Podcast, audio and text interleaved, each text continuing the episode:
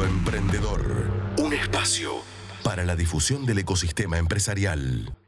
Bueno, buenas noches, buena semana, queridos amigos. Pablo Cofano, Hernán Bobroski. Hola Tati querido, ¿cómo andamos? Hola, hola Tati, hola Pablo, ¿cómo están? Gerard, buenas noches, buena semana, amigo. Buenas noches para Hola, todos, Gerard. todo óptimo por bueno, suerte. ya tenemos el invitado eh, que ha venido acompañado. En un rato vamos a tener eh, la entrevista del día, de la jornada, en este programa número 72 de Mundo Emprendedor.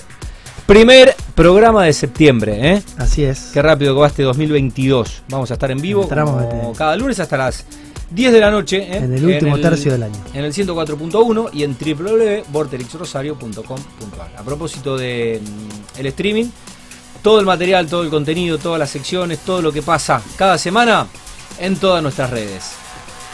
En el IGTV, en Spotify y en el canal de entrevistas de YouTube, mundoemprendedor.ar. Y ya que estamos con los chivos, Santorini Jeans, gran abrazo al Chueco ahí en Balcarce 847, ya que di el zócalo ahí en el sobreimpreso de la pantalla. Bueno, ¿ustedes qué cuentan? Muy bien todo. por Todo bien. Tati, la verdad ¿El que fin de? fin de semana tranquilo, bueno, vida en familia, descansando un poco, aprovechando un clima divino, bien, y bueno, y acompañando un poco algunos eventos por el Día del Niño, bien, que venían demorados, Ahí va. bien, así que nada, muy bien, gracias. Bueno, qué suerte la tuya. Yo tuve que venir a ver Miranda, la pasé bárbaro, pero tuve que hacer poco, estaba explotado el teatro, así que eh, todavía no doy la cintura. ¿eh? Eh, compartimos con Gerard ahí un rato, estuvimos viendo el éxito de Miranda que otra vez lleno total de mm, el Vorterix para lo que fue, bueno, una nueva visita ¿eh? de, de esta dupla, de este dúo, aquí en el teatro. La rompieron como, bueno, las veces anteriores. Así que gracias a Germán Urán por la invitación. Bueno, muchos amigos y conocidos que nos cruzamos. Qué lindo, Gerard, Sí, qué lindo público que tiene Miranda. espectacular. Y lo dice alguien que no es público de Miranda, pero que tuvo. Pero viniste pero, que vino, pero que vino a recitales de Miranda. Eh, pues yo, la verdad, que por motus propios no vendría. Pero qué lindo público que tiene. Qué lindo Sí. público que tiene Miranda. Multi-age aparte, porque hay mm, familia, Hay hay, fa- hay mamá con familia. hija, hay gente adolescente, hay gente, bueno, creo que los más viejitos Había unas niñitas. Sí, había sí. gente de nuestra edad. Pero qué, qué lindo público que tiene Miranda y qué pila de éxitos que tiene. La verdad, una banda que nació moderna. Vos escuchás Miranda hoy, tema de hace 15 años y no, no envejece. Bueno, un éxito de Miranda en el Vorterix. Descansamos un poco el domingo. Bueno, sí, creo que sí. ¿Eh? Creo que el domingo descansamos. Bueno, estamos renovados entonces. Colo, es, vos renovados. llegaste hoy de Buenos Aires. Llegué hoy, llegué hoy, estuve ahí un viaje express, pero acá estamos. Bueno, Qué bueno. Semana viajera. bueno, ¿tenemos algún saludo? Siempre a, los- a los chicos de Buenos Aires, de Córdoba, ¿no? que nos, nos escuchan y que nos hacen el aguante, el- los grupos de emprendedores, y bueno, a la, a la gente de Rosario que siempre nos está acompañando, a Valeria, bien la excelente mamá de, de Lucio, a Lucio, que también a veces nos escucha, y a todos esos emprendedores ahí locos e incomprendidos que, que nos siguen. Bueno, tengo un par de libros para pasarles eh, a propósito de Locos Incomprendidos, ya se los voy a, se los voy a compartir. Eh, Realmente recomendables. Bueno, Colo, ¿tenés algún saludo? Para Silvana, Valencia, una gran amiga, está cumpliendo años. Y bueno, para toda la gente que nos escucha siempre, como dice Pablo, todo ese ecosistema pujante, emprendedor de la ciudad. Buenísimo. Bueno, eh, hoy tendremos eh, las habituales secciones. Como en cada lunes tendremos en la sección La Comunidad a Sebastián Ramaciotti. Eh, no voy a spoilear eh, quién es y qué hace, para eso vamos a charlar tranquilamente y largamente en la entrevista, pero bueno, será una de las secciones. Después de Mundo News eh, y antes de Diccionario, Emprendedor y Caja de Herramientas. Ah, tengo una primicia barra novedad. Eh, creo que recuperamos al Yankee y vamos a. Ahora que se viene el calorcito y dan ganas de tomarse un traguito. Creo que eh, Una gran el- noticia. El, Yankee dispone nuevamente de sus lunes eh, a la noche. Así que vamos a recuperar esos brindis que la, la verdad siempre teníamos alguna excusa, algún evento y alguna situación que ameritaba el chin chin. Así que bueno, me parece que ya el próximo lunes tendremos al, al alquimista de las bebidas, ¿eh? sorprendiéndonos con sus recetas de autor y permitiéndonos, bueno, regalarnos ese momento de relax del final que, bueno, también viene, ¿no? Al menos para empezar la semana un poquito más, más relajados, ¿no? Tal Así cual. que bueno, eh, lo confirmo en el aire. Bueno, eh, arrancamos porque ya son las 20.24. Tal cual. Mundo News, Gerard. Mundo News, Mundo News. Bueno, noticia de la sección negocios de ámbito financiero, ámbito.com. Trabajó 25 años en escenografías, ganó experiencia y lanzó su proyecto personal de ambientación. Laura Weiner es diseñadora de escenografía y ambientadora. Sus 25 años de experiencia en el área de escenografía en TV le abrieron las puertas a un emprendimiento propio. Y acá estoy viendo una ambientación de Laura al aire libre. Impresionante. La encantó. Así es, Laura es diseñadora ¿eh? de escenografía y ambientadora. Eh, es un ejemplo de que de, de lo que también nos gusta mostrar acá en el programa, que es gente con mucha experiencia, mucha trayectoria, quizás en el mundo corporativo. Ella tuvo 25 años de trayectoria dentro de lo que es la escenografía en el ámbito televisivo y en algún momento decidió lanzar el proyecto personal.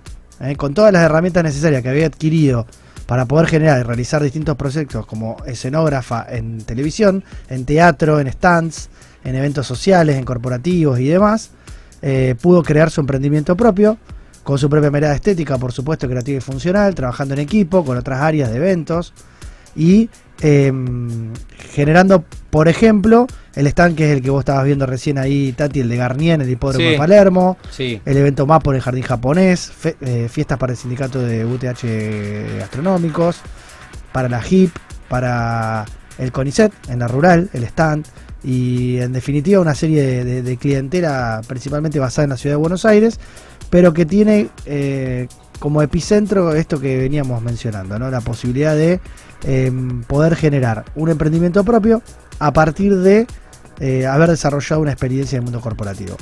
Eh, a veces tenemos la idea de que quien emprende está dentro de eh, una franja etaria muy joven, dentro de un garage, dentro de una de un teléfono con su página de Instagram, sus redes sociales, pero muchas veces de gente que decide lanzarse a edad avanzada, con cierta experiencia, cierta trayectoria, y es un arquetipo más de otro tipo de emprendedores. Así que bienvenida la- el desarrollo de este emprendimiento. Me encantó el trabajo que hacen porque para la construcción de marca, todo lo que es la, la parte de stand. Y puesta en escena. Sí, y posicionamiento de mucha- marca. Hay muy pocos que lo hacen, lo hacen de la calidad estética que veo que están haciendo, ¿no? Son más bien visiones corporativas, acá hay una mezcla de arte, ¿no? Con, Sí. con el armado de stand y creo que eso para el armado de la marca es, es algo fundamental para cualquier La emprendedor. verdad es que es Sí. muy innovador. Tenemos también exponentes acá en la ciudad como Cruz y Loli y demás, que ya las vamos a invitar a que vengan a, a- a ser parte de Gen Emprendedor. Eso es Amigas. eh, una especie de marketing. de- a- a- ar- arte, marketing, porque la verdad que es una puesta en escena eh, innovadora y, y pensada, creativa. Sí, completamente. Tal cual. Bueno, pasamos a mm, Eco 365, la sección del portal rosario3.com. noticia de María Meseri, hace 14 horas, en bueno, la sección Economía. Escribió: Crearon una academia online de programadores con becas al 100% y sistema de repago. El emprendimiento propone un esquema de estudio asincrónico con el foco en las habilidades blandas e inserción laboral. Bueno, esta es una startup también basada en emprendimiento, en emprendedores rosarinos. Genco es una academia de IT, de tecnología de la información virtual, que ataca este problema que tantas veces hemos comentado aquí en el programa de la formación de recursos humanos especializados, o de personas, mejor dicho, eh, que tienen que eh, formarse rápidamente en estas nuevas habilidades que se requieren para el mundo actual. Esto es todo lo vinculado al mundo de las tecnologías de la información, desarrollo de software y sistemas en general. Eh, son chicos de la Universidad Austral, Juan Ignacio Solans, licenciado en Administración de Empresas, y, y bueno, se han presentado también eh, dentro de lo que fue 10 mejores proyectos entre los 365 que compitieron en la Social Business Creation Competition de Canadá, y con ese impulso y ese aval concretaron el sueño de lanzar este proyecto que ya tiene más de 100 alumnos y con planes de seguir expandiéndose. Eh, lo interesante es el modelo de negocio que también se repite en otras eh, startups del sector como Enri, que permite muchas veces dilatar lo que es el pago de la formación, en este caso con becas integrales en una primera instancia, que después se terminan de devolver cuando se consigue trabajo y demás. Iván Escabuso es otro de los integrantes del proyecto y eh, se enfocan principalmente en cinco lenguajes de programación que son HTML, CSS, JavaScript, Node y React. Detrás de toda la fórmula que están teniendo las, las startups ¿no? para poder contener el, el- el talento, ¿no? y bueno, esta es una, una, una, una clara manifestación más de un montón de empresas que están viendo que el camino en la formación y en la contención de- del talento interno, en, que no solamente hoy las startups no están ocupándose, sino que hay emprendedores que empiezan a, a generar ¿no? esta iniciativa que para las empresas tradicionales son fundamentales, porque Sí. imagínate si una startup le está costando contener talento, ¿dónde queda una empresa tradicional que dice ahora tengo que agregar talento para la digitalización de mi industria? ¿no? Así es, sí, hay, también hay empresas dentro de nuestra ciudad como Radio Rocket, por ejemplo, que desarrollan sus propios programas de formación de lo que Sí. van a hacer sus propios, su captación de, Sí. de, de- de personas que van a trabajar en la compañía y lo hacen a través de toda una metodología propia de justamente de formación también y que va, va, va a desarrollar seguramente un, un modelo de negocio. lo, lo vimos también un poco en Pot- Potreros Digitales, ¿no? que es otra iniciativa público-privada. ¿no? que se están, bueno, Bueno, yo lo hizo creo que- también Mercado Libre con Coder House y Digi- y. Digital House y demás. creo que todas estas fórmulas son buenas ¿no? y que alguna va a venir para, para quedarse y para poder darnos la, la, la persona que, que necesitamos en, este- en, esta, en esta transformación digital que estamos teniendo y ya nos vamos un poco anticipando a- al desarrollo del programa. Tal cual. Sí, señor. Bueno, tercera y última noticia, sección Mundo News, del primero de septiembre, punto bis. Noticia de Patricio de Caetano. Eh, no corren, teclean. Rosarinos montarán un búnker eh, gaming para jugar en primera. Se trata de la primera comunidad eh, sport en Rosario. Actualmente cuenta con dos departamentos ubicados en el barrio de República La Sexta. Sí, este es un emprendimiento que nació en la pandemia, es de los hermanos Seib, eh, Alberto y Daniel, que además de, de estar en cursos en negocios gastronómicos y por su pasión por los videojuegos, desarrollaron WAP Esports, eh, que es la primera comunidad gamer deportiva de la ciudad, que ya tiene más de 60 integrantes, eh, que están, por supuesto, formándose para competir de, de manera profesional. ¿no? Ya sabemos que esta industria de los videojuegos mueve más que el cine, mueve más que la música en conjunto, eh, más que el cine y Habíamos- la música en, en algún conjunto. momento hablamos en, el- en la despedida de año, Sí, ¿no? Tal que cual. aún movía más en esta industria que todas las redes sociales creadas. Exactamente. Bueno, WAP, que hoy tiene dos locaciones ahí en calle Tuzaingó, al 300 y al 500, va a unificar este espacio. Sumó como inversor Tati, atenti, a Franco Escobar, ¿eh? al ex jugador de fútbol Mirá vos, profesional Franquito. de Newell's Boys, que hoy ¿Que está en, en en? LAFC, en Los Ángeles. Ah, Está en Los Ángeles. en Los Ángeles de la Major League Soccer. Y Franco se enteró de esto porque es un gran jugador, siempre apasionado Gamer. por el mundo, es gamer. Y bueno, empezó a invertir en este proyecto también.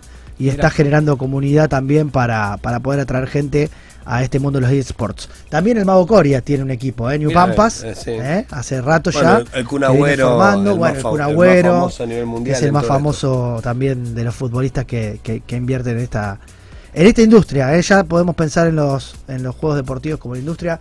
Ya los equipos también de fútbol tradicional, New Central tiene sus equipos que compiten en las ligas.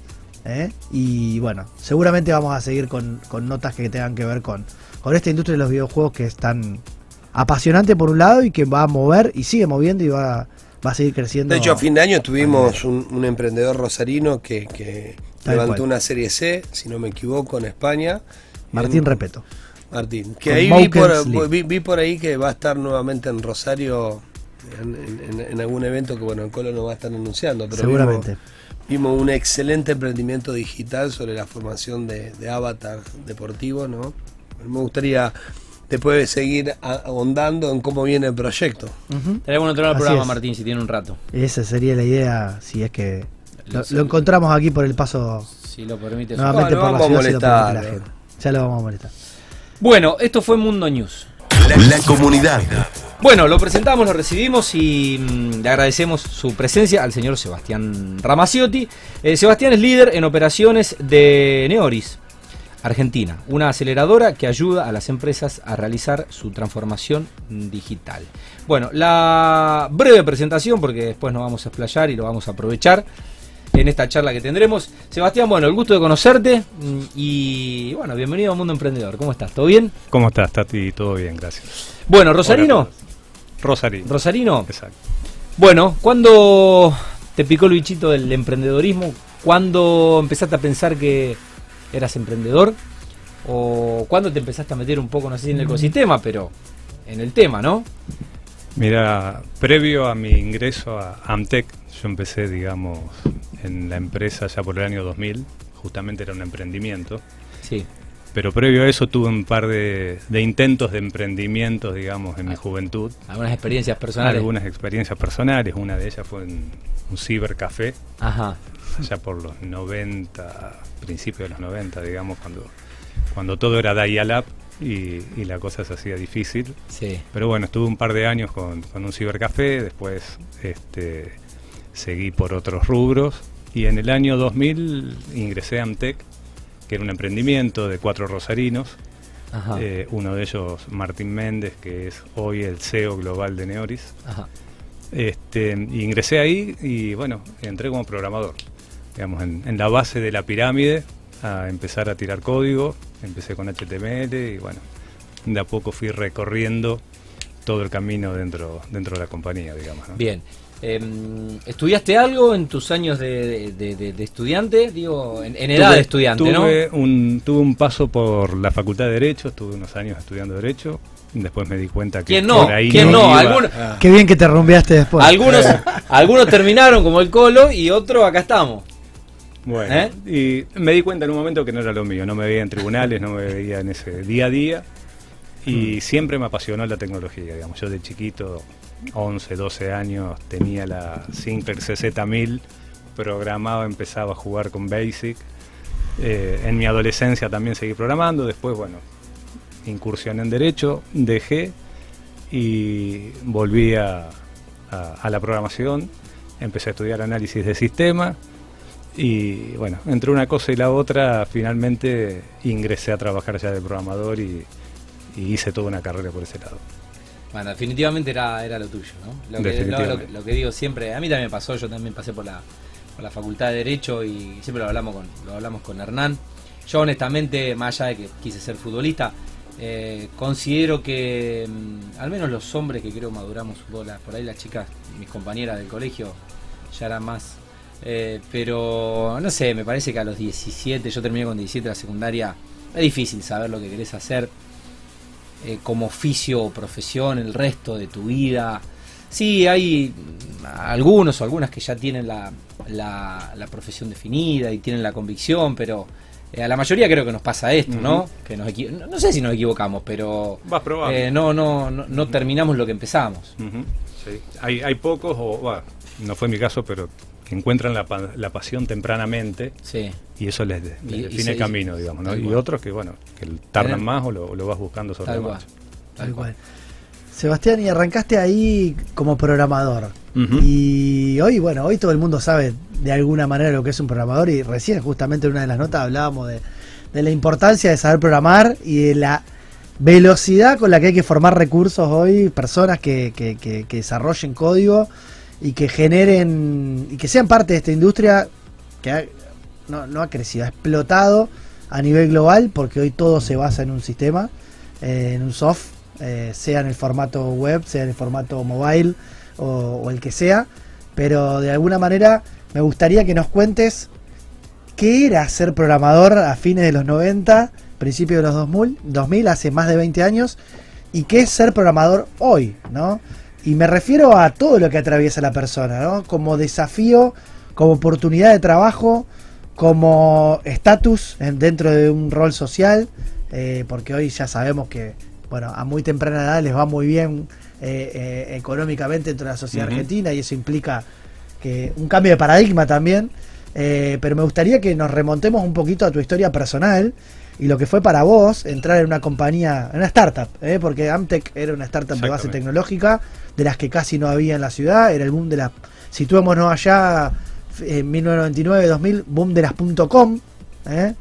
no existían los smartphones, no existían las, las aplicaciones móviles, eh, todo el mundo quería desarrollar, a lo sumo programar una web o tener su propia web para su negocio y en- empezaste ahí y te sentaste eh, frente a tu computadora de escritorio, supongo. Sí. Eh, no portátil Mo- monitor- siquiera, monitor. con monitor Color- grande. Color, pero de Color, 14 un VGA. Luego que 17 esos monitores. 17 el logo que 17 pulgadas. pulgadas de los que tenían No, fondo. sí. No terminaban nunca. ¿Eh? Tenía No había- que tener no un había- escritorio ancho así para tener No había. Trello, no había Miro, no había Discord, ¿me entendés? Era No vía había chat. ¿Eh? ¿Eh? No tenías para googlear a Claro, ver cómo resolver tal cuestión. no, no tenía si YouTube. estaba el Altavista o, o Yahoo como buscador. Eh, No, ni- pero era muy, muy básico. Era muy básico y Era estábamos, situémonos también, ni si- vos hablaste de ciber como emprendimiento propio, estábamos todavía en la época de los locutorios, Sí. ¿eh? donde había que, ir a, había que ir a llamar por teléfono a larga Vía- distancia a un locutorio porque era caro hablar desde tu casa, larga distancia, ¿no? Vía Rosario era uno de los emprendimientos. Vía Rosario Vía era Rosario otro de- emprendimiento local. Sí, Vía La Rosario, donde de chat. ahí charlábamos, ¿no? Con otra parte del mundo. Chateábamos con una el. ICQ o el ICQ, ¿eh? o con el el entrábamos a, Mirk, ch- a- a Mirk. canales de chat. El Messenger, el MSN Messenger era recién algo que nacía también eh, y nos peleábamos por la, por la conexión con el modem de 56K. Eh, que cua- cua- eh, hacía Sí, así. cuando lo usabas. y eh, en tu casa te mataban porque a la noche bloqueabas la línea de teléfono. Tremendo. Eso es lo que pasaba. No me apagué la computadora Ey, que está programando. Nuestro- o está Parece que estuviéramos archivo. hablando de la época de blanco Ahora, y negro, Nuestros Parece hace 90. 50 pero no pasaron hace 20 tanto. años. Nuestros 90. Eh, fue mi, mi adolescencia, era mi época de estudiante esa. Ahora, es interesante esto que trae Colo de, de cómo lo viví bien transversalmente en diferentes generaciones. Porque ahora van a venir algunas preguntas relacionadas al servicio de préstamo como empresa versus, bien, al pibe que nace como nómade digital. eh, bien, entonces te viene a vender un servicio. Yo, imagínate, pego ladrillo, mi actividad principal es pegar ladrillo. Y vos lo, vos lo mirás y lo escuchás, es un startupero. Bien, te quiere vender la obra de un servicio, igual que la venden en Estados Unidos a 150 Ujú. dólares, el flaco la está pagando 12, la que la vende a 150, no, dame un punto medio entre, bien, ser un startupero, bien, y bien, darle un verdadero servicio a una industria que necesita, hoy todas las industrias, más las industrias más tradicionales, más necesitamos, ¿no? Dedicarle tiempo a la digitalización. Donde recién cuando el Colo venía mencionando esto, claro, como comercial. Bien, Me visitás y sí, te escucho. O sea, porque pasaste todo, todo ese momento, esa transformación que se fueron dando ¿no? en, en la- en las diferentes etapas. Contanos un poco de eso, ¿no? Para profundizar. Mira, em, me preguntabas, bueno, qué era ser un programador en aquella época. cuando yo entré a Amtec, como decías vos, no había emprendimientos o startups de ese tipo en Rosario. Y era como entrar, no sé, si te dijera hoy a Google, uno de, las- de, las- de los grandes jugadores a nivel mundial, porque era entrar a desarrollar para las .com. ¿sí? Entonces estabas en lo último de la tecnología. La verdad que no era un trabajo. Yo iba, disfrutaba. Estaba las horas que estaba programando y aparte el clima, el ambiente, había una mística. Era distinto a todo lo que había. Garpaba. Sí, totalmente. Ahora, en aquella época mi novia, hoy mi esposa, no podía entender cómo estaba todo el día laburando y llegaba a mi casa y prendía la computadora y seguía cosas porque me había que- quemado la cabeza y seguía a ver cómo lograba resolver y, y volver al otro día con, con la respuesta a, a los desafíos que tenía. Y hoy yo veo, digamos, eh, que en esencia, digamos, no cambia, digamos, cambió, pasaron 20 años, pero cuando vos hablas, yo veo muchos de los chicos que hoy están con nosotros en, la compañía, que programan y demás, y cuando vos ves lo- los que tienen la pasión, viven lo mismo, lo que yo sentía en aquella época. Lo que pasa es que el tiempo cambió, hoy las empresas que yo somos en Argentina más de 600 personas, eh, a nivel global más de 5.000, es como que todo está hecho hoy a una escala mucho mayor. Pero cuando vos hablas con ellos y te conectás, sobre todo con los chicos eh, que recién ingresan, que hay una brecha generacional importante, y vos los escuchás y, y en muchos de ellos ves esa misma pasión. Donde hoy lo que ponen arriba de la mesa, porque hoy eligen, hoy, hoy tienen para elegir. Sí, te eligen a vos y, y día por día reciben en LinkedIn o por mail o por WhatsApp montones de ofertas. Entonces, hoy ellos buscan qué, le- qué les mantiene esa llama, esa pasión por programar, ese- esa posibilidad de seguir aprendiendo. Eligen los proyectos donde quieren trabajar, en, en qué se quieren meter y en qué no. Entonces yo veo eso, digamos, como, como paralelismo eh, en lo que yo vivía en aquel momento. ¿Había competencia en aquel momento para entrar? ¿Había porque Eh, había poca oferta, entonces Y los que estaban en los el rubro. procesos de selección eran, eran difíciles. Yo me acuerdo cuando yo entré, pasé por varias entrevistas y, ¿viste? y yo, nada, rogado, digo que me llaman. Eh, me acuerdo que había un amigo mío que los dos nos presentamos juntos y lo llaman a él primero y entonces dijo, pará, entra vos y después desde adentro recomendame. Y él entró y, y desde adentro empezó a hacer fuerza, digamos, che, tengo un amigo que mandó también el currículum, llamaron. Bueno, me llamaron, al final entré. Pero los procesos de selección eran, eran realmente complicados. Hoy, hoy pasa al revés, digamos. Hoy tenemos una necesidad. Los escuchaba recién que comentaban del, del emprendedor que está formando talento. Y yo celebro ese tipo de Sí, iniciativas, digamos, completamente.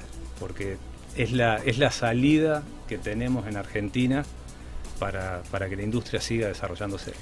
Sí, bueno, usted como empresa también con tener 600 talentos y desarrollar 600 talentos, algo hay, alguna mística, ¿no? Para poder contenerlo, porque hoy hay emprendedores locales que con mucho menos, con 80, 50 talentos no pueden contener, tiene una rotación gigante anualmente.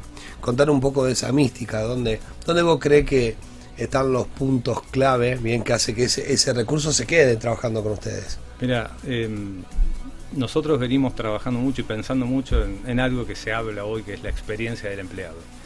Que básicamente vos lo que tenés que lograr, y es lo que yo en lo personal, durante toda mi vida laboral, siempre tuve, tuve en cuenta, digamos.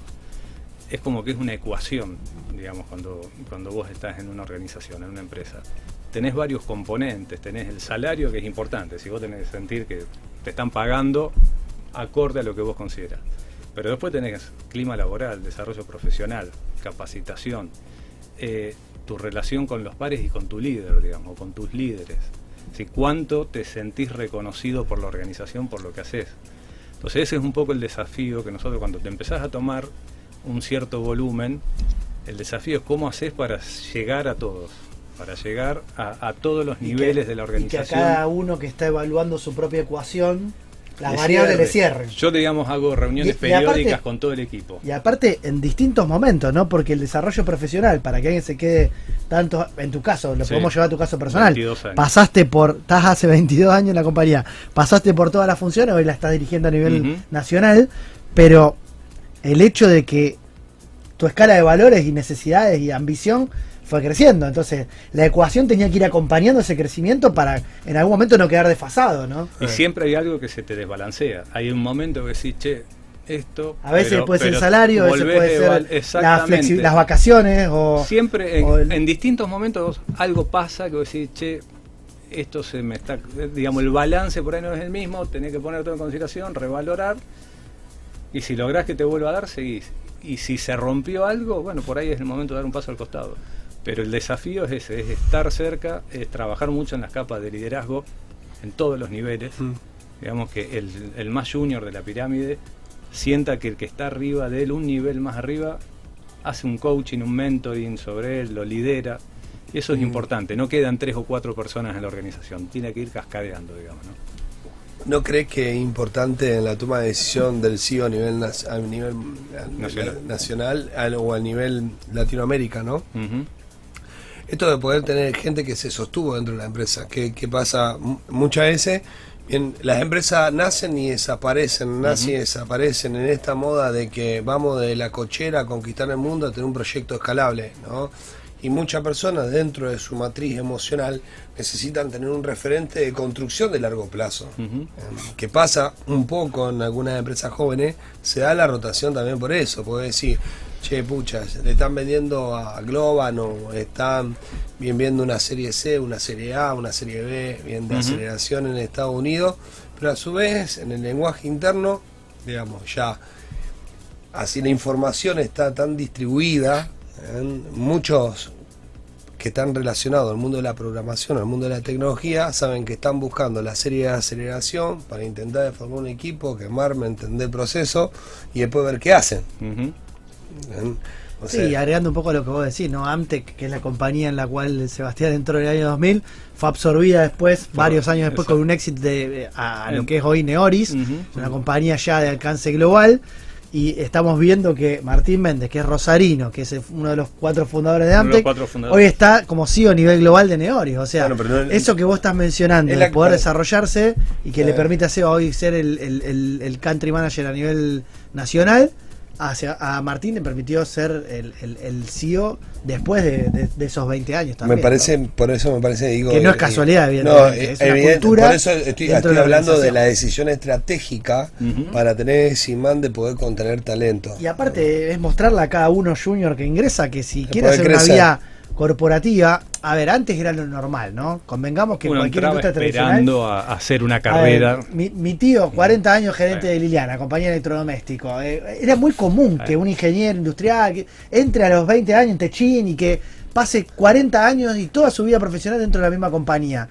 En el mundo IT, más hoy con la rotación que hay, eh, es un desafío enorme. Y esto de que haya gente que haya logrado atravesar todo el proceso, como dice Pablo, contagia, ¿no? Y Sí, derrama, muchísimo. derrama no solamente eh, esto que vos mencionabas de que la ecuación tiene que funcionar, la cultura me parece que es lo... O sea que tenemos mucha, perdona, tenemos mucha gente que arrancó en el 2000 y que todavía siguen con nosotros. Bueno no eso. soy el único caso, bueno. hay varios, pero hay varios también que fueron arrancando cinco años más tarde o, o en- entre el 2000 y el 2010 que hoy también continúan. Hace poco hicimos un, dentro de, la- de- de- de- de la compañía, un evento de reconocimiento a todos aquellos que promocionaron este año, que, que- que fueron promocionados de nivel. Y hicimos, lo hicimos acá en, en la oficina de Rosario, también en la de Buenos Aires. Y hay parte de lo que contamos es, es esto. Es, conté mi caso personal, es decir, porque hay muchos que ingresaron hace poco y que no lo conocían. Entonces conté mi caso personal, cuando entré, toda la carrera que hice, cómo, cómo fui en su momento pidiendo pistas, como quien dice, digamos, diciendo, demostrando que vos lo que haces lo haces bien, pero también pidiendo la posibilidad de asumir nuevos desafíos, que por ahí uno no siempre está preparado.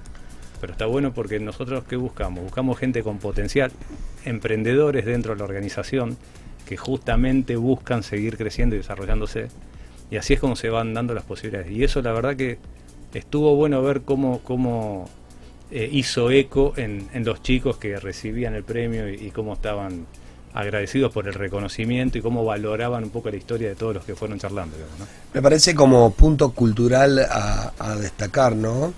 Eh, dentro de lo que estamos viendo hoy dentro de la, de la, de la industria de, de las empresas tecno- tecnológicas que prestan servicio, hay un proceso de sinceramiento sobre todas las cosas, donde la reputación, el tiempo que te sostiene en el mercado, es lo que los empresarios tradicionales están viendo, porque esta, esta explosión de los venture capital en invertir, bien en serie de aceleración, en cualquier bien grupo que tenían ciertas capacidades, bien, hoy se fue reacomodando un poco, o sea, si digamos, en una industria tradicional viene un flaco y te dice, no, para reestructurar o rediseñar tu proceso, tu sistema, aplicar un sistema BIN, ponerme, ¿entendés? Hacer un IP, todo como el lenguaje te te sale 100 mil dólares, sin considerar, ¿me entendés? Intentando de venderte un servicio local a precio internacional, que una cosa es la multi, que lo puede pagar.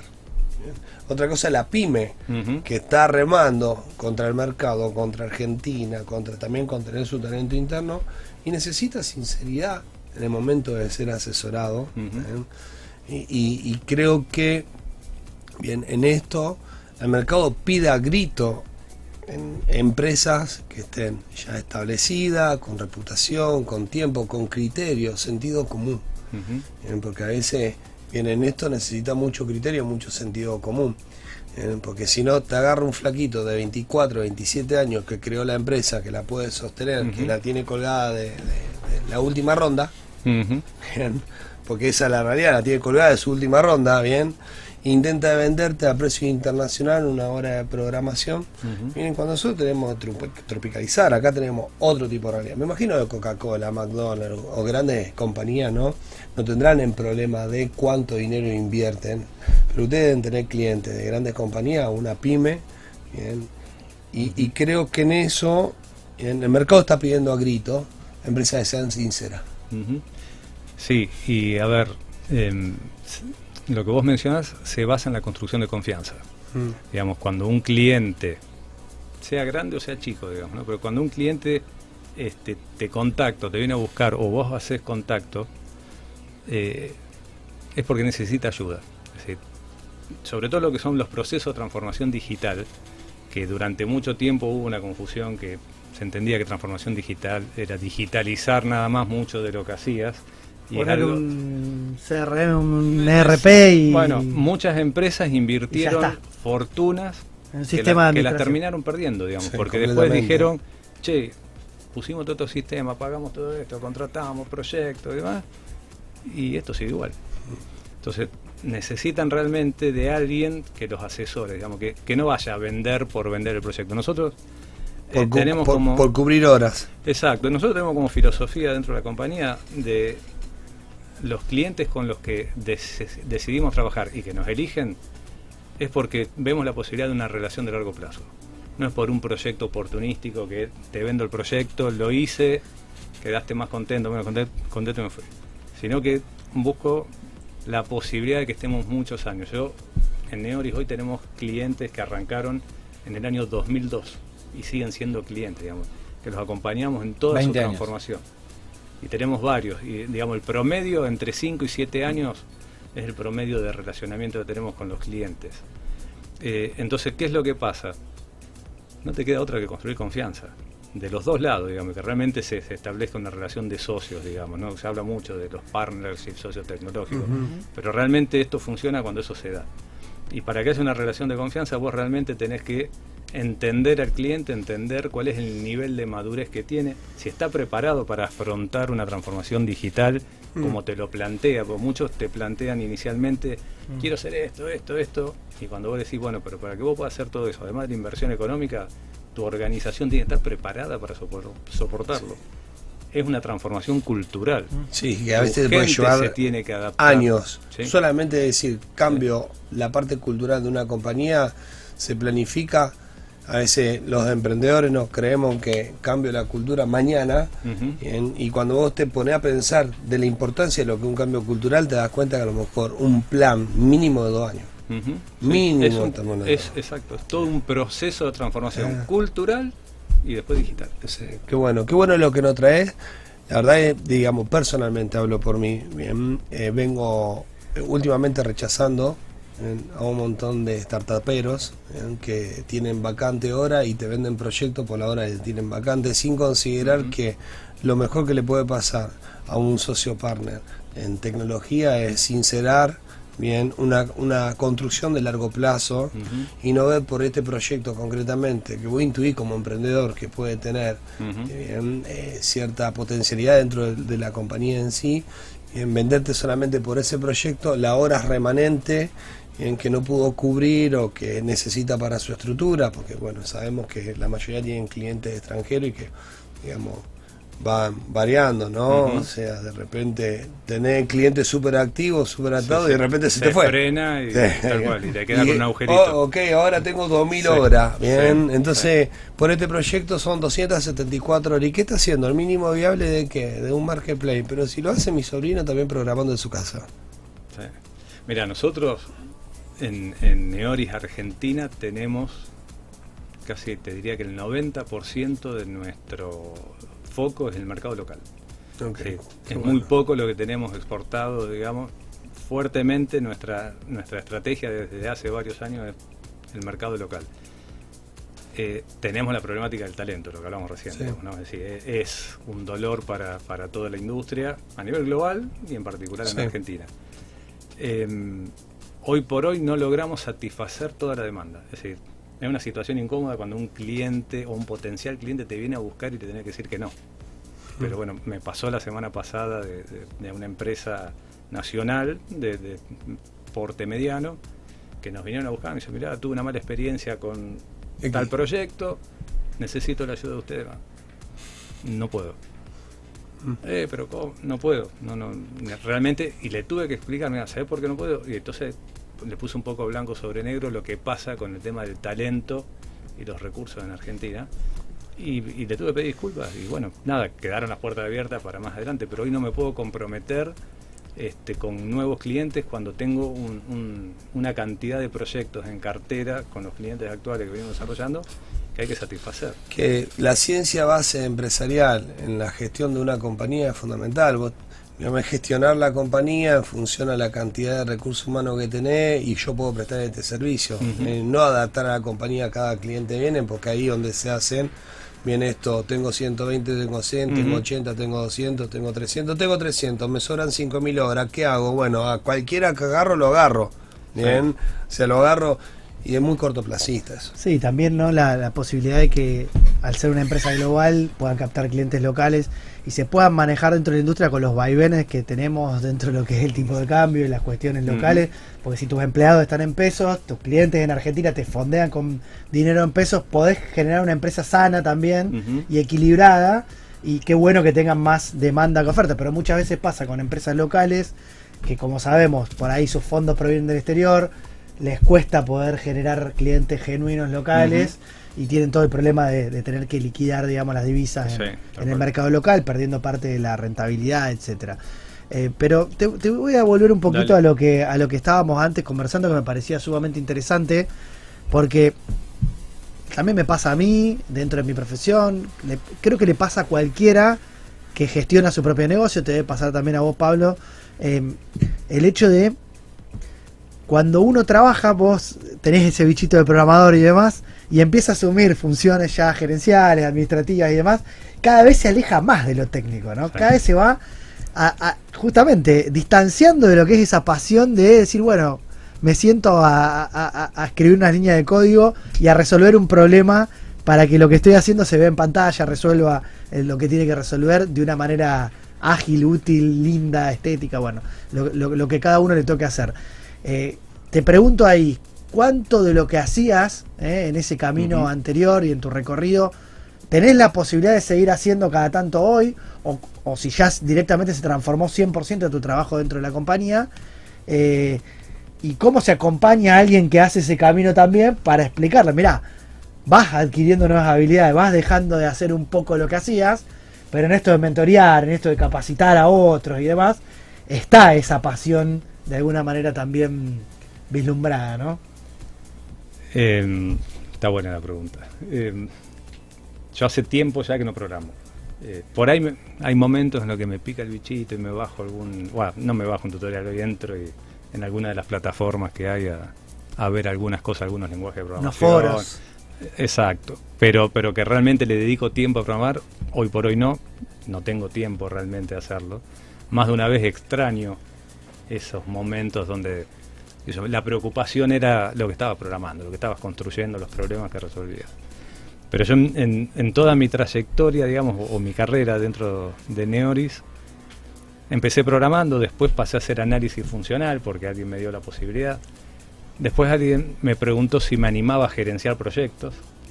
Típico Y, ahí, y ese, manager. ese es el primer gran cambio, exactamente. Sí. El primer- porque vos pasás de ser parte del equipo a dirigir un equipo. Entonces vos ahí ya te tiene que gustar, digamos. Y aparte le di vuelta, ¿no? Porque los sprints hacia adentro con los requerimientos y Sí, hacia la- afuera con el cliente rindiendo cuenta de los avances.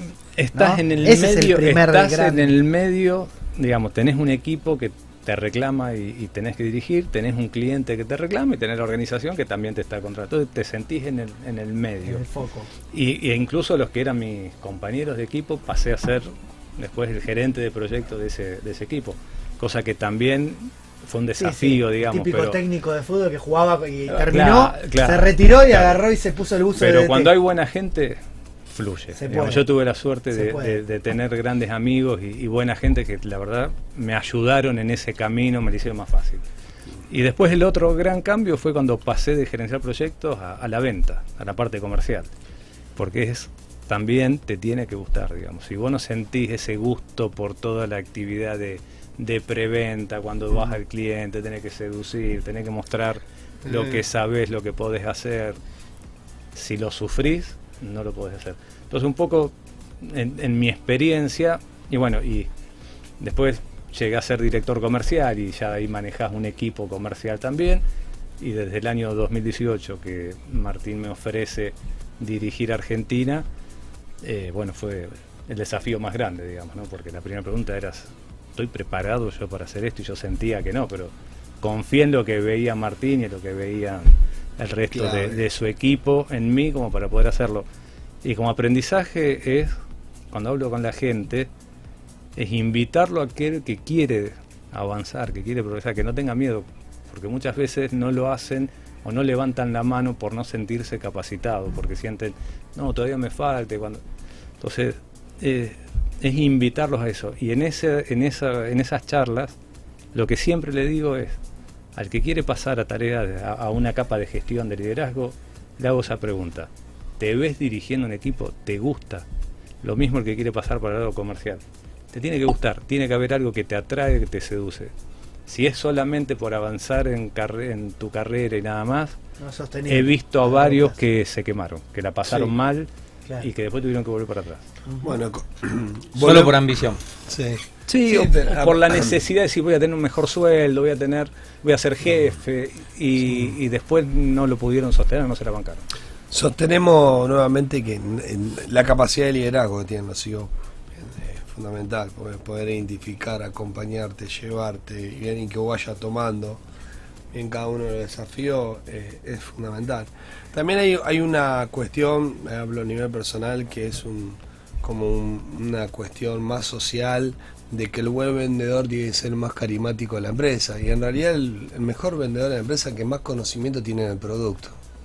Ujú. O sea, y ese es el mejor vendedor de la compañía, el flaco que arrancó programando cuando no había lenguaje de programación como que tenemos que, y hoy está ahí, ¿me entendés? La verdad es, por, por eso digo, el CEO, bien, celebro la decisión, porque conocer, bien, poder exponer un producto es tener coherencia entre el producto bien, y, lo que, y lo que está vendiendo. Porque también eh, acá hay mitos sociales, ¿no? Que el vendedor tiene que ser súper carismático, ¿bien? el mejor, el- la mejor personalidad. Es mentira. En nuestra industria vende mucho el que conoce, el que tiene Claro. contenido. El que tiene tiene con- contenido de sí, la industria a la que atendés o de tecnología, Eh, tenés que tener contenido. Sí, se le nota, se Sí, le nota, se le nota mucho. Información, respuestas, Pero eso, yo creo que en general. soluciones. ¿bien? Yo creo que en general, ¿no? Nosotros no- creo que en general esto cuando lo descubrí fue para mí como a mí como, como director justamente la parte que, que, que llevo de la comercial. Fue divino descubrir esto. Divino, pues decir, bueno, al final los ingenieros son los que los mejores vendedores cerradores, bien los contadores, de hecho ahora estamos en un plan dentro de la compañía. Y después también destacar, eh, digamos, esto de que lo que es la gestión del talento interno, en los planes de carrera, mm, y que al fin y al cabo me imagino que te levantás pensando en persona y te acostás pensando en persona. Totalmente. O sea, tu, tu cabeza en lo único que está es decir, quién cumplió año, cómo cumplió año, quién tiene esto, a quién Ujú. saludo, a quién no, o sea, a quién ayudo, a quién no, a quién apoyo, a quién no. Y acá hay también hay un mito social, que, que, que un mito urbano, en- que en el ecosistema de, de los emprendedores eh, está habilidad blanda, habilidad dura, en- es decir, habilidad dura del tipo que viene con todo el conocimiento técnico. El mito Con el manual exacto de el mito el mito el mito del ecosistema emprendedor o el empresario es decir a, a esta persona su conocimiento técnico se lo absorbo en ocho meses. Más de ocho meses un año te puedo dar conocimiento técnico ya después bien no te sirve más su conocimiento técnico si no están no priman las habilidades blandas y no puede desarrollar el individuo en el largo plazo porque en fin son habilidades blandas. Que también cuestiono bien, si es cierto o no esta, esta, esta cuestión, ¿no? Porque en las habilidades blandas están, ¿es responsabilidad de la compañía desarrollarla? ¿O están ahí en el individuo?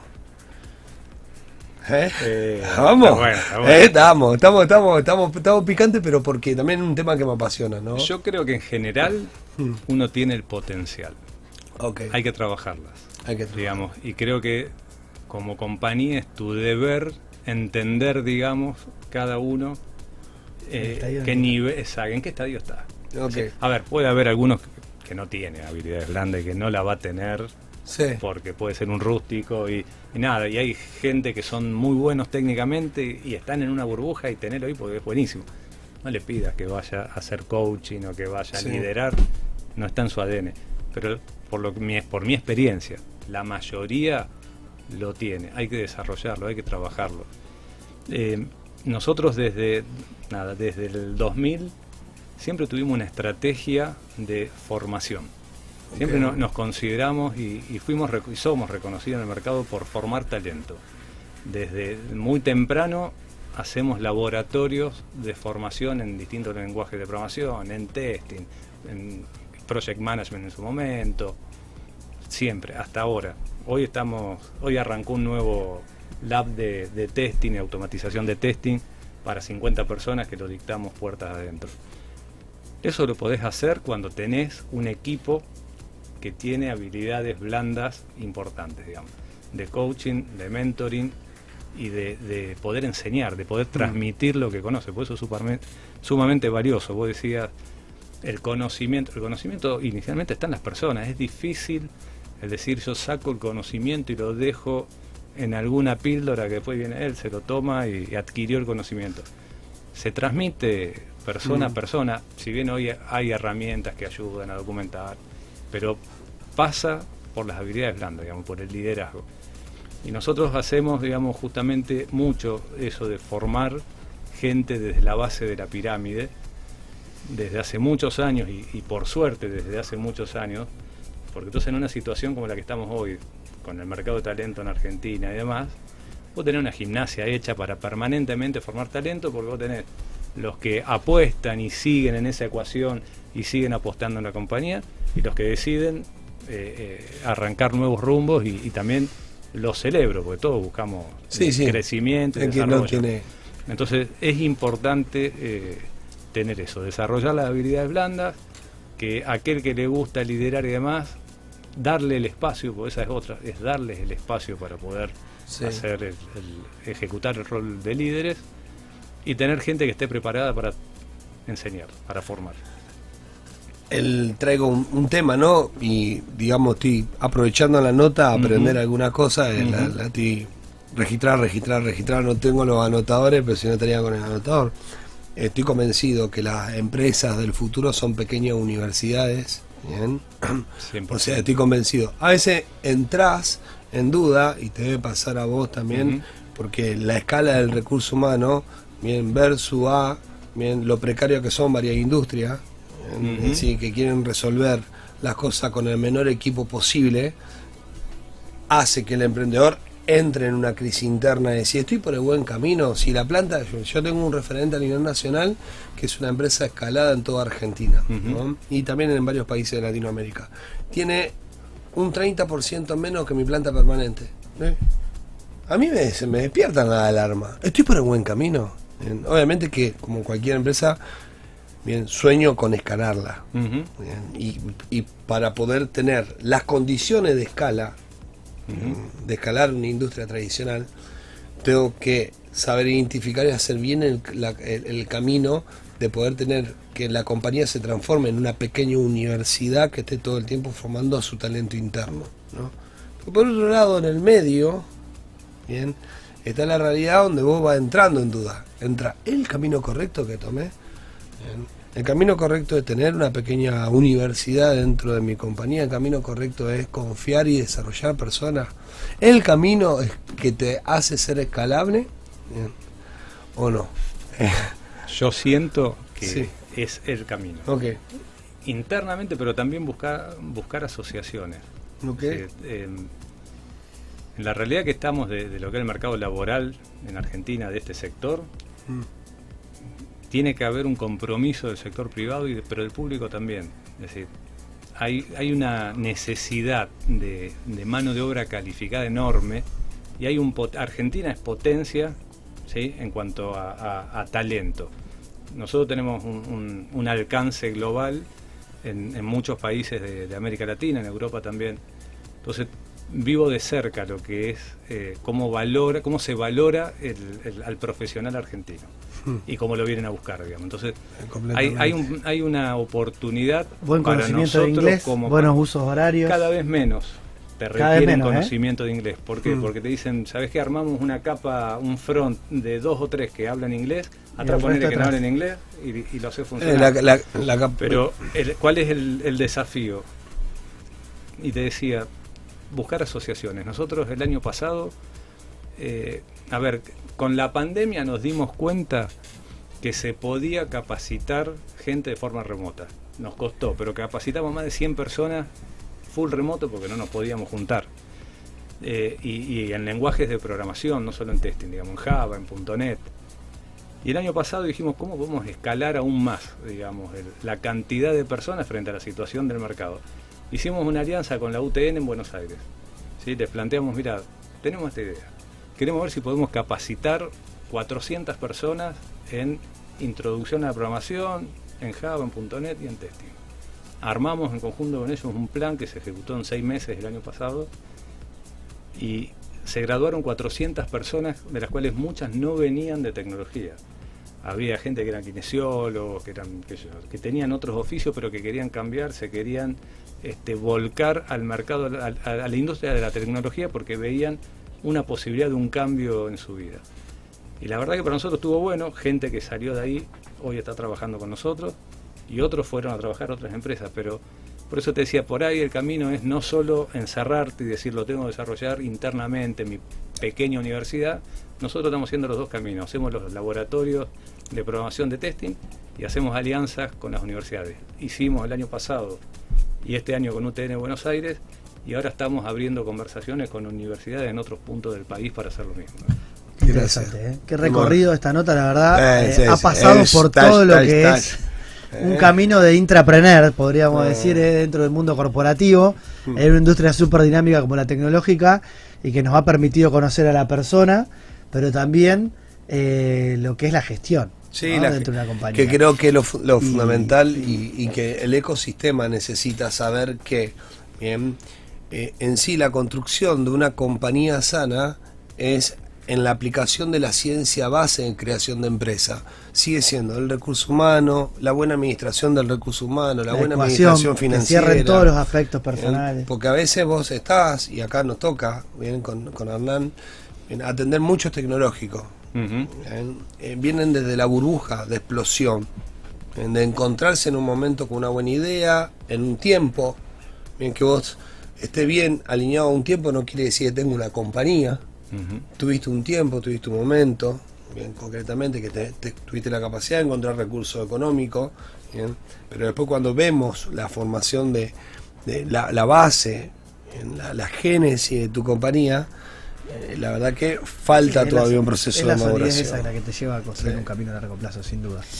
Bueno, qué charla interesante, la verdad, eh, un placer. Sebastián, eh, algo para recomendar a nuestros eh, teleoyentes, eh, alguna bibliografía, algún libro, algo que bueno, en tus pocos tiempos que no trabajaste, dijiste, bueno, voy a invertir algunos minutitos eh, en este libro que puede haber sido inspirador para vos o que te ha servido para, bueno, tener mayor lucidez en tu, en tu, tu carrera que hiciste. Eh, ¿Qué estás haciendo? No necesariamente tiene que ser de- de- de- del palo Haití, digamos. ¿eh? No, no, a ver, yo algo que... Capaz que sí soy Al- no sé, un gran meditador en mis tiempos libres, o me gusta el deporte. No, estoy tratando de, de aprender. Libros de golf, te puedo recomendar que empecé a jugar hace poco. Soy malo, pero, pero entusiasta y, y- y lo voy a seguir intentando. No, yo lo que recomendaría, no, no tengo uno en particular. Hay uno que se llama Vendes o Vendes, eh, que es un libro, digamos, justamente sobre el desarrollo de, de la profesión de- del vendedor, del comercial. Y está muy bueno porque refleja varios, varias de las cosas que, que hablábamos. A De- ver, ah, de Gran Cardone, es De de, Gran Cardone, es de tu exacto. industria, Pablo. Y, y uno Gran Cardone. Está permanentemente vendiendo, digamos. Eso de que yo no puedo vender es, es un mito. Eh, cuando leí ese libro, muchas de las cosas, digamos, que, que yo pensaba de la venta y demás, me lo confirmó y, y la verdad que, nada, te, te moviliza. Voy a dejar algo polémico ahí que se me acaba de ocurrir, porque a veces yo digo, yo no me siento capacitado para vender lo que no conozco, lo que no estoy seguro. No me gusta vender lo que no sé, pero me encanta vender lo que sí sé, digamos. Y de alguna ahí. manera creo que todos vendemos. Y hay gente, y podríamos dividir a los vendedores en dos grandes grupos. Los que solamente vendemos lo que estamos seguros y que éticamente consideramos que es lo que hay que vender. Y los que se animan a ir un poco más allá y venden aquello sobre lo cual no tienen bajo su, ba- bajo su esfera de control eh, y, y que sería otro tipo de vendedores. No sé, se me acaba de Yo creo que de esos Lo hay que cuidarse. Sí, para mí también. Lo que, bueno, lo que vos decís en el libro Claro. dice justamente eso. digamos. Ok, porque Bien. vos la construcción. Pero están, ¿eh? Están ahí. Sí, y a veces, ojo, sí, porque eh. se valora más a los segundos que a los primeros. Por eso eh, él hablaba de. Estos que te venden la- cualquier cosa, ¿no? Que la esa relación, capacidad. la relación con el cliente a largo plazo. Bien. Vos podés tener un- una venta que hoy te sirvió, pero no hiciste una relación con un cliente de largo plazo. Entonces, y por ahí también están los vendedores de conocimiento que usan la ciencia del vendedor de humo, por decirlo algo. Bien. Son una combinación. Más peligroso todavía.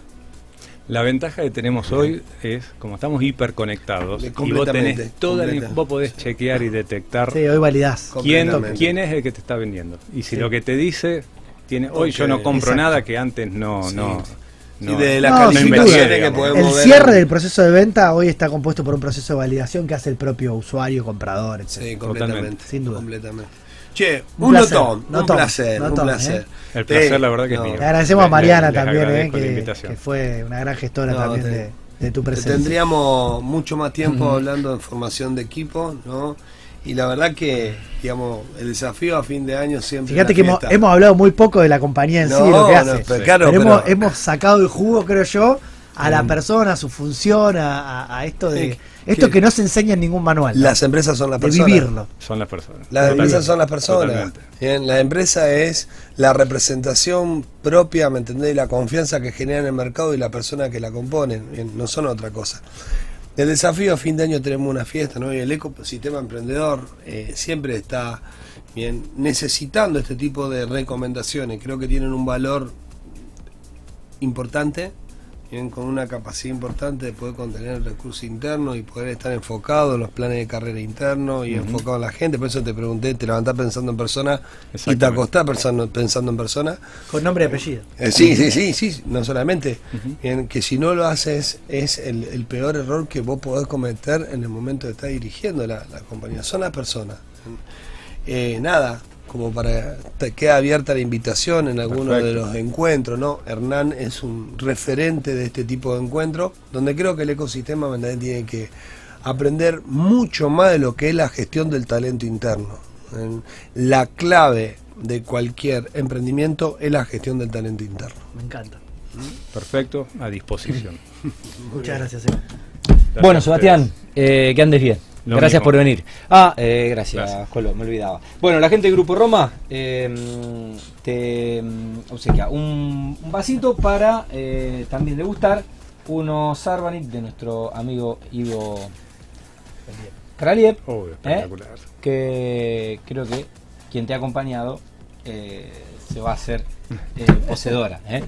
Así que bueno, espero que llegues a disfrutarlo. Dale, muchísimas Eh, gracias. Bueno, a vos por venir. Diccionario Emprendedor. Bueno, transformación digital. ¿eh? Hoy tiene todo una hilación y una coherencia en el contenido. Eh, ¿Qué dice Wikipedia? La transformación digital es el cambio asociado con la aplicación de tecnologías digitales en todos los aspectos de la sociedad humana. Hago la intro, después el colo se va a explayar. La transformación digital puede ser considerada como la tercera etapa o tercera fase de la mm, adopción de las tecnologías digitales. La competencia digital, el uso digital, la transformación digital. Junto con la mejora de la capacidad de uso y de aplicación que se logra a través de la alfabetización digital. La etapa de transformación implica que los usos digitales permiten inherentemente nuevos tipos de innovación y creatividad en un ámbito particular, más que sencilla y únicamente mejorar y apoyar los métodos tradicionales. En un sentido más estrecho, la transformación digital puede referir al concepto de eliminar el papel y afecta tanto a empresas individuales como a segmentos enteros de la sociedad, como gobierno, comunicaciones globales, arte, medicina y ciencia. Podemos hablar de la transformación digital como un avance a la mejora continua de un, proceso, de un proceso en particular mediante el uso de la tecnología. Bueno, eso es lo que dice Wikipedia. Tal cual. Pero qué capacidad nuestro productor de traer todos temas que, ¿me entendés? Tienen un hilo conductor. Sí, el- la transformación digital en esa definición, Tati, de algún modo implica algo mucho más, ¿no? Que eliminar el papel. O sea, estamos pensando en un cambio estructural, organizacional dentro de una compañía. Vamos a llevarlo al ámbito empresarial, que es el ámbito donde nosotros eh, de alguna manera nos desenvolvemos aquí en, el mundo emprendedor. Por supuesto que también podría darse dentro de, de- de- de lo que es eh, el gobierno, como decía ahí la definición, eh, y generar eh, tecnologías disruptivas dentro del, del- seno de la administración del Estado, ¿no? sus distintos poderes y demás. Pero aquí nos vamos a centrar claramente en lo que son las compañías y en cómo podemos transformarlas a partir de un proceso que consiste simplemente en reorientar sus objetivos hacia la aplicación y el uso de las tecnologías emergentes. ¿eh? Esto es un proceso, no es una cuestión que se da de un día para el otro. No es una cuestión que se da simplemente por incorporar tecnología. Recién lo veníamos hablando con el invitado. eh, adquirir un sistema, eh, un, un software para eh, vender, para gestionar los clientes, para tener un módulo de facturación, para eh, pasar de la libreta del almacenero a llevar los libros contables de la compañía en un Excel primero y después en un sistema que lo haga de manera automática, no es transformación digital. Claramente es un proceso, por supuesto, de digitalización, pero no necesariamente es transformar digitalmente la compañía, que para que ello ocurra tiene que suceder algo más, ¿no? ¿Y qué es ese algo más? ¿Eh? Es lo que le da sentido a esta transformación, es lo que de alguna manera permite generar estos cambios de los cuales también hablábamos recién con el invitado. Un cambio cultural, un cambio organizacional y finalmente aplicar esas nuevas tecnologías emergentes de manera transversal en toda la organización, pero una vez que todos los actores involucrados, en definitiva las personas, hayan podido entender la filosofía, el sentido para el cual vamos a, in- a- a involucrar un proceso eh, tecnológico. ¿no? Em, no se trata de solamente digitalizar o solamente incorporar herramientas tecnológicas porque vamos a automatizar procesos o porque vamos a ser más eficiente en el uso del tiempo. Se trata justamente de generar estos cuatro pasos quizás que son las claves por los cuales una empresa logra eh, su transformación digital. Primero, a- primero, un cambio cultural. Segundo, una formación en las competencias digitales y habilidades necesarias para el mundo digital que se tienen que dar en toda la organización. Aplicar eso al cambio organizacional. Y por último, la incorporación paulatina de las tecnologías exponenciales, ¿eh? que van a ser todas las que se les ocurran, ¿eh? desde un sistema de administración, robótica, inteligencia artificial, aprendizaje computacional, eh, Internet de las Cosas, eh, conectividad en todos los ámbitos de la compañía y todo lo que ustedes quieran ir incorporando, que no va a ser porque sí, va a tener un sentido y va a estar dado principalmente por un cambio cultural. A ver, a ver, a ver, a ver, diría Fantino. Vos me estás diciendo, Colo, que soplar y hacer botella no va. No es así. No va. No va.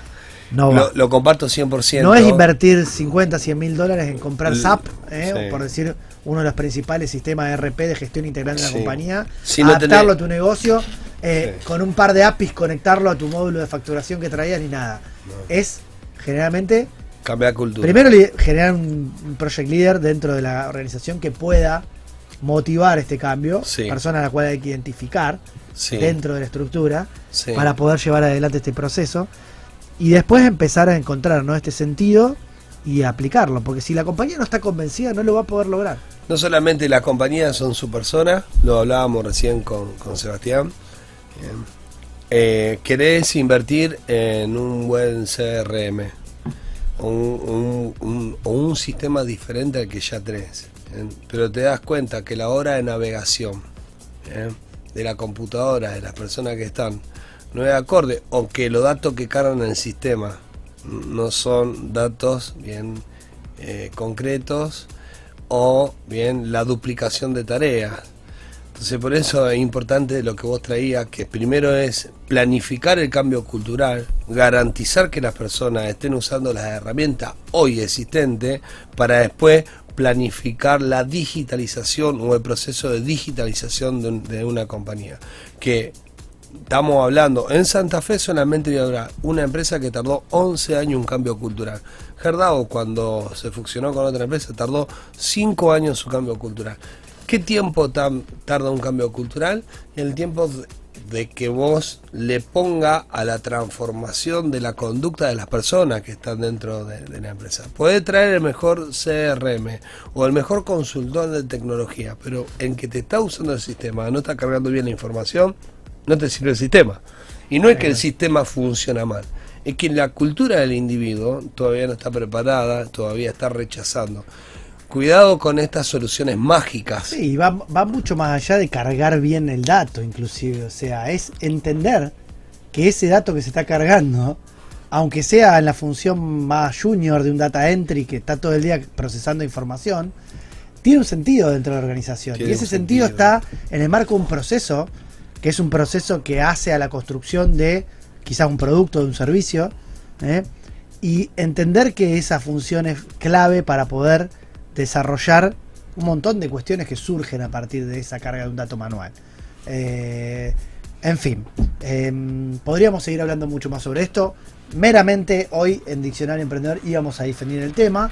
eh, para quienes están escuchando esta sección en forma aislada, les recomendamos que escuchen la nota, La nota de sobre la todo. de hoy, Mm. porque se habló mucho más de transformación digital desde una compañía que se dedica a eso. Así que, bueno, en fin.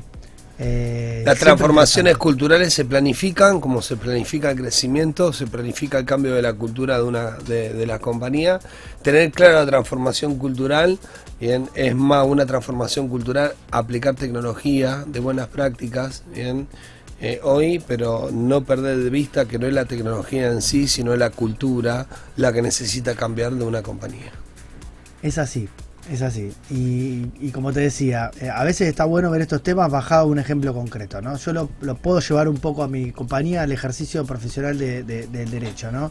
Nosotros registramos marcas, por ejemplo.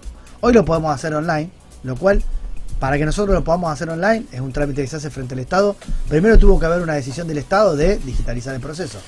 O sea, porque por más que nosotros hubiéramos querido hacerlo, antes teníamos que viajar a Capital y o mandar las cosas por correo postal o viajar y llevar los, los- formularios papel en mano ¿eh? para poder y, eh, realizar un trámite frente al Estado.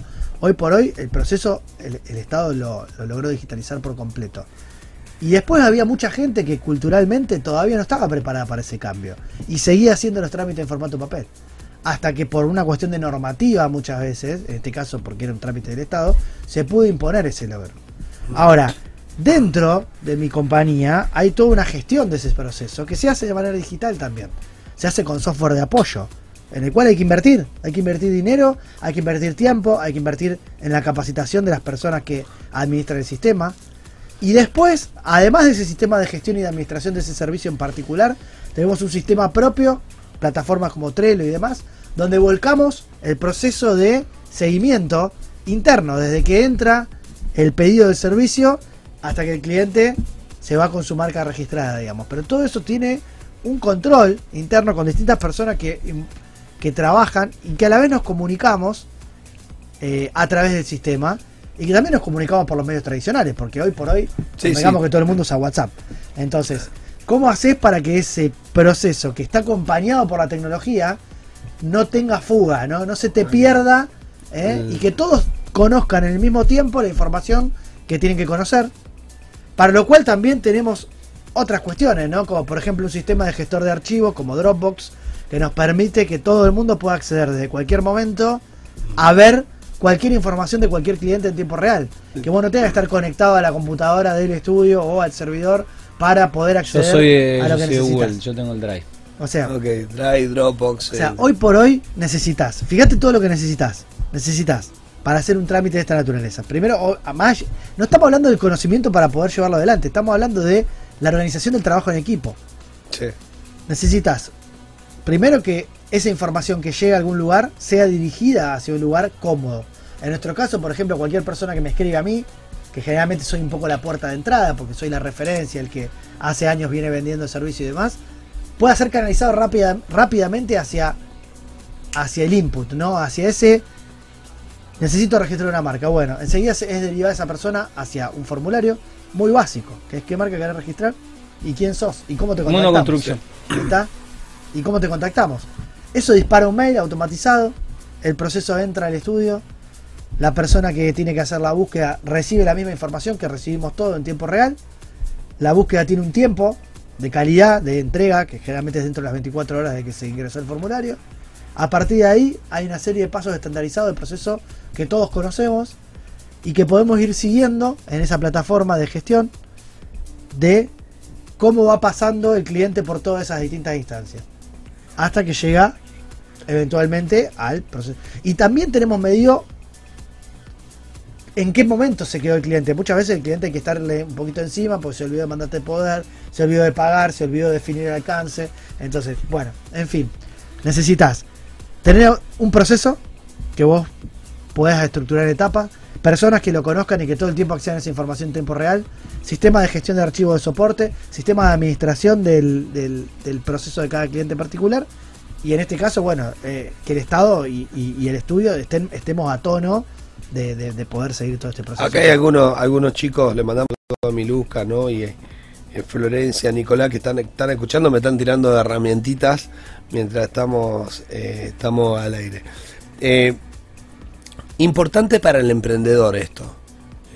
Si vos vas a entrar a un proceso de transformación cultural, lo primero que tenés que hacer es trabajar con tu ansiedad, porque lo que vas a hacer es marcar la marcha de los próximos 5 años o 10 años de tu compañía, de tu emprendimiento. Compañía es cualquiera, sea una- un, Sí, sí, sí. un emprendimiento de una persona, de dos, de tres, pero si tenemos visión de empresa, ya le llamamos compañía.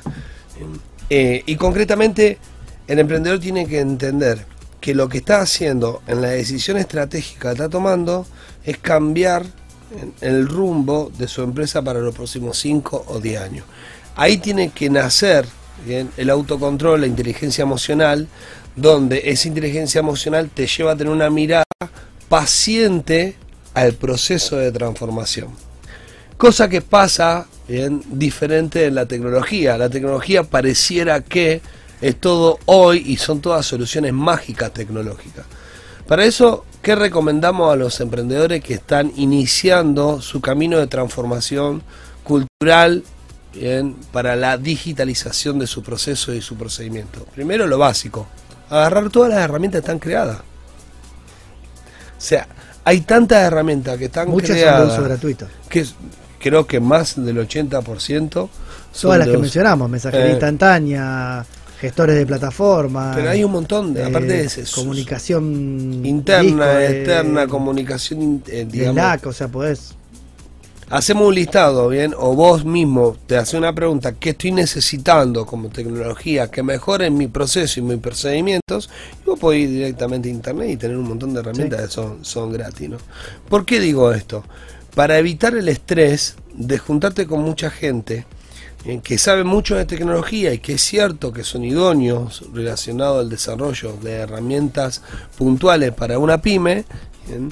Porque a lo mejor tu proceso de transformación cultural está necesitando la vinculación de dos, de dos, de dos herramientitas tecnológicas que ya están creadas, son gratis, que venir a aplicar y mejoraste 100% la comunicación interna.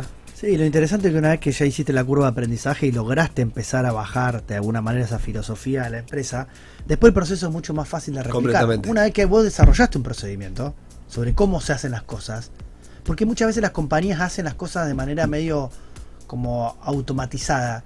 Viste, vos, vos cuando aprendés a manejar, vos sabés cómo tenés que encender el auto, Yo escucho. Sabés cómo tenés que apretar el acelerador despacito, cómo tenés que soltar el embrague, eh, primero meter obviamente el cambio, y eso lo haces concentradamente, ¿no? Mirás los espejos, prendés la luz si está de noche, haces todo lo que tenés que hacer de manera concentrada. Ahora, llega un momento que después te relajas y ya lo haces automatizadamente, eso es cuando ya lo asimilaste. Ahora, esto es lo mismo. Es lo mismo. Cuando vos entras a la compañía, desarrollás ese proceso y decís, primero tengo que... po-". Lo que pasa que las compañías funcionan muchas veces con gente que las maneja, que sabe manejar, pero no se da cuenta que para manejar primero tuvo que prender el auto, meter la primera, después poner la segunda, soltar despacio el embrague para que no se pare, mirar para los costados, poner el guiño antes de doblar. Un gran ejemplo es lo que está diciendo. Es Si así, no- si no porque manejamos cultura- en piloto automático y Sí. las organizaciones funcionan en piloto automático. Sí, Y completamente. muy pocas veces se detienen a escribir el procedimiento sobre cómo funcionan. Una vez que vos lograste escribir eso, después lo podés enseñar, lo podés transmitir. El famoso manual. Y ese manual de instrucciones interno, que es el que no está en ningún lado, porque es el que vos diseñaste para tu propia compañía, andando, haciendo, es el que cuando vos lo entendiste, después lo podés volcar a un mundo digital. Sí, completamente. Y a veces lo tenés que repensar de cero. Sí, y sí. decir, no, esto yo lo hacía así, en un proceso analógico, de paso a paso. Y si yo lo quiero pensar digitalmente, este paso no tiene nada que hacer en el proceso digital. Tengo que rediseñarlo de cero. Pero, pero si vos no eras consciente cómo lo hacías de manera analógica, no lo, no lo vas a poder replicar en el mundo digital o transformarlo y decir esto no iba, se hace de otra forma. Pre- primera pregunta para cualquier emprendimiento. ¿Tenés embajadores culturales dentro de la empresa? ¿Y cuál es el perfil del embajador cultural? ¿El que más eh, esté instruido en tecnología o el que más conoce el modelo mental del CEO? ¿Eh? Interesante. Porque a veces creemos que el que más conoce de algo o el que más conoce la esencia, la génesis de la compañía, como piensa el CEO, para poder ser un embajador cultural que acompañe la transformación cultural del proceso. Hay que sentirla a la compañía. Sí, completamente. Caja de herramientas. Bueno, hoy Colo, experiencia Endeavor. Sí, en la caja de herramientas hoy abrimos nuestra sección con eh, la experiencia Endeavor, eh, que siempre nos gusta decir que es el gran evento del ecosistema emprendedor. eh, bueno, digo local porque esta es la experiencia Endeavor Rosario la que vamos a presentar, pero es una experiencia que se replica en Buenos Aires, en Córdoba, en muchos lugares del país, porque Endeavor es la organización para escalar tu emprendimiento eh, y que de alguna manera cualquiera que desee emprender tiene que conocer porque es allí donde están los eh, referentes que, que nos inspiran y, demás. Lo interesante de esta experiencia es que después de dos años donde los eventos se hicieron en forma virtual, vuelve la cita presencial al Metropolitano, ¿eh? Qué que bueno. es el lugar donde Majo Soler, Maca y todo el equipo de Endeavor Rosario eh, nos tienen acostumbrados ya desde 1998, Mirá ¿eh? después más de 20 años, con eh, valores para pensar a largo plazo, el trabajo en equipo y la formación eh, en el desarrollo de empresas innovadoras. Con esta premisa, el evento va a contar con charlas de inspiración de los fundadores de los principales referentes del ecosistema emprendedor. Les cuento algo de la, de la agenda, eh, les adelanto un poquito. Desde hoy hasta el 22 de septiembre habrán escuchado el spot ahí en la tanda. Vamos a estar presentando esta experiencia que vale la pena visitar y recorrer. Y vamos a estar, por supuesto, con entradas para, para darle a nuestros oyentes. Y vamos a estar eh, generando en nuestras redes eh, la posibilidad de que puedan acceder sin cargo a un evento que de por sí eh, es pago, pero que desde aquí van a poder acceder eh, por ser seguidores del mundo emprendedor. Mateo Salvato, eh, el cofundador y CEO de Asteroid. Technology, eh, este joven eh, creador de la aplicación Háblame, eh, es uno de los que va a estar presente aquí en el evento. Tremenda tribuna. Máximo Max Cavazani, eh, Sí. todos lo conocerán por el Preguntados, eh, el famoso fundador y CEO de Ethermax, esta compañía argentina que desarrolló el jueguito, eh, la ruedita del Preguntados, ese que tanto nos atrajo eh, para competir con amigos eh, en esto de esta trivia de preguntas y respuestas. Pamela Scheurer, cofundadora y CEO y CTO, perdón, de Nubimetrics. Maxi Andreín, otro rosarino de Agrofy, que es una de las principales eh, marketplace para el agro eh, y que es también miembro junto a Ale Larosa de, de Endeavor hace muchos años. Eduardo Novillo, de AgroToken, Eduardo Novillo junto a Gaby Baró, que también han sido em, eh, pioneros en lo que es la tokenización de activos para el agro y que vienen a contar también su experiencia. Esteban Wolf, eh, de Chocorísimo, CEO y cofundador, y quien ya ha sido un gran emprendedor mediático y televisivo, porque ha sido también jurado de, de- los ocho escalones de con Guido Casca y demás. Gino Tubaro, fundador de Atomic Lab, va a estar aquí en Rosario. ¿Cuándo es la experiencia Endeavor? Jueves 22 de septiembre en el Salón Metropolitano, Junín 501, dentro de lo que es el Shopping Alto Rosario. Y bueno, van a tener la posibilidad no solamente de escuchar estas charlas inspiracionales de las personas que veníamos comentando, sino también hay espacios exclusivos para activar ideas y potenciar negocios. Hay charlas de, hay consultorías. Yo voy a estar desarrollando siempre un, un consultorio que hacemos junto al doctor Pujol eh, en la parte legal, pero hay consultorías en planificación estratégica, en, en negocios, en ventas, en comercio electrónico y demás. Y secciones de expertos con mentorías grupales y 15 mesas, eh, como las que les contaba, con especialistas en estrategia, espacio internacional, marketing, liderazgo, legales eh, y demás. Así que le damos la bienvenida entonces a Mundo Emprendedor a la experiencia Endeavor y vamos a estar compartiéndole mucho más sobre este super evento que es el evento del ecosistema en la ciudad. Anoten, eh, save the date, jueves 22 de septiembre, desde la mañana hasta la tardecita, ahí en el Metropolitano.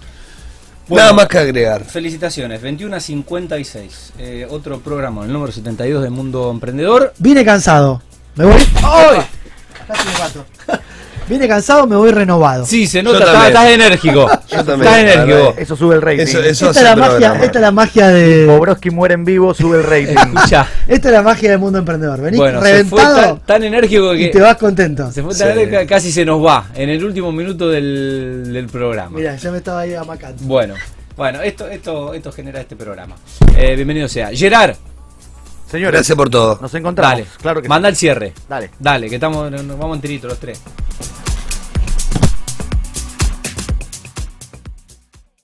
Mundo Emprendedor. Lunes, lunes, 20 horas por Televisión Rosario.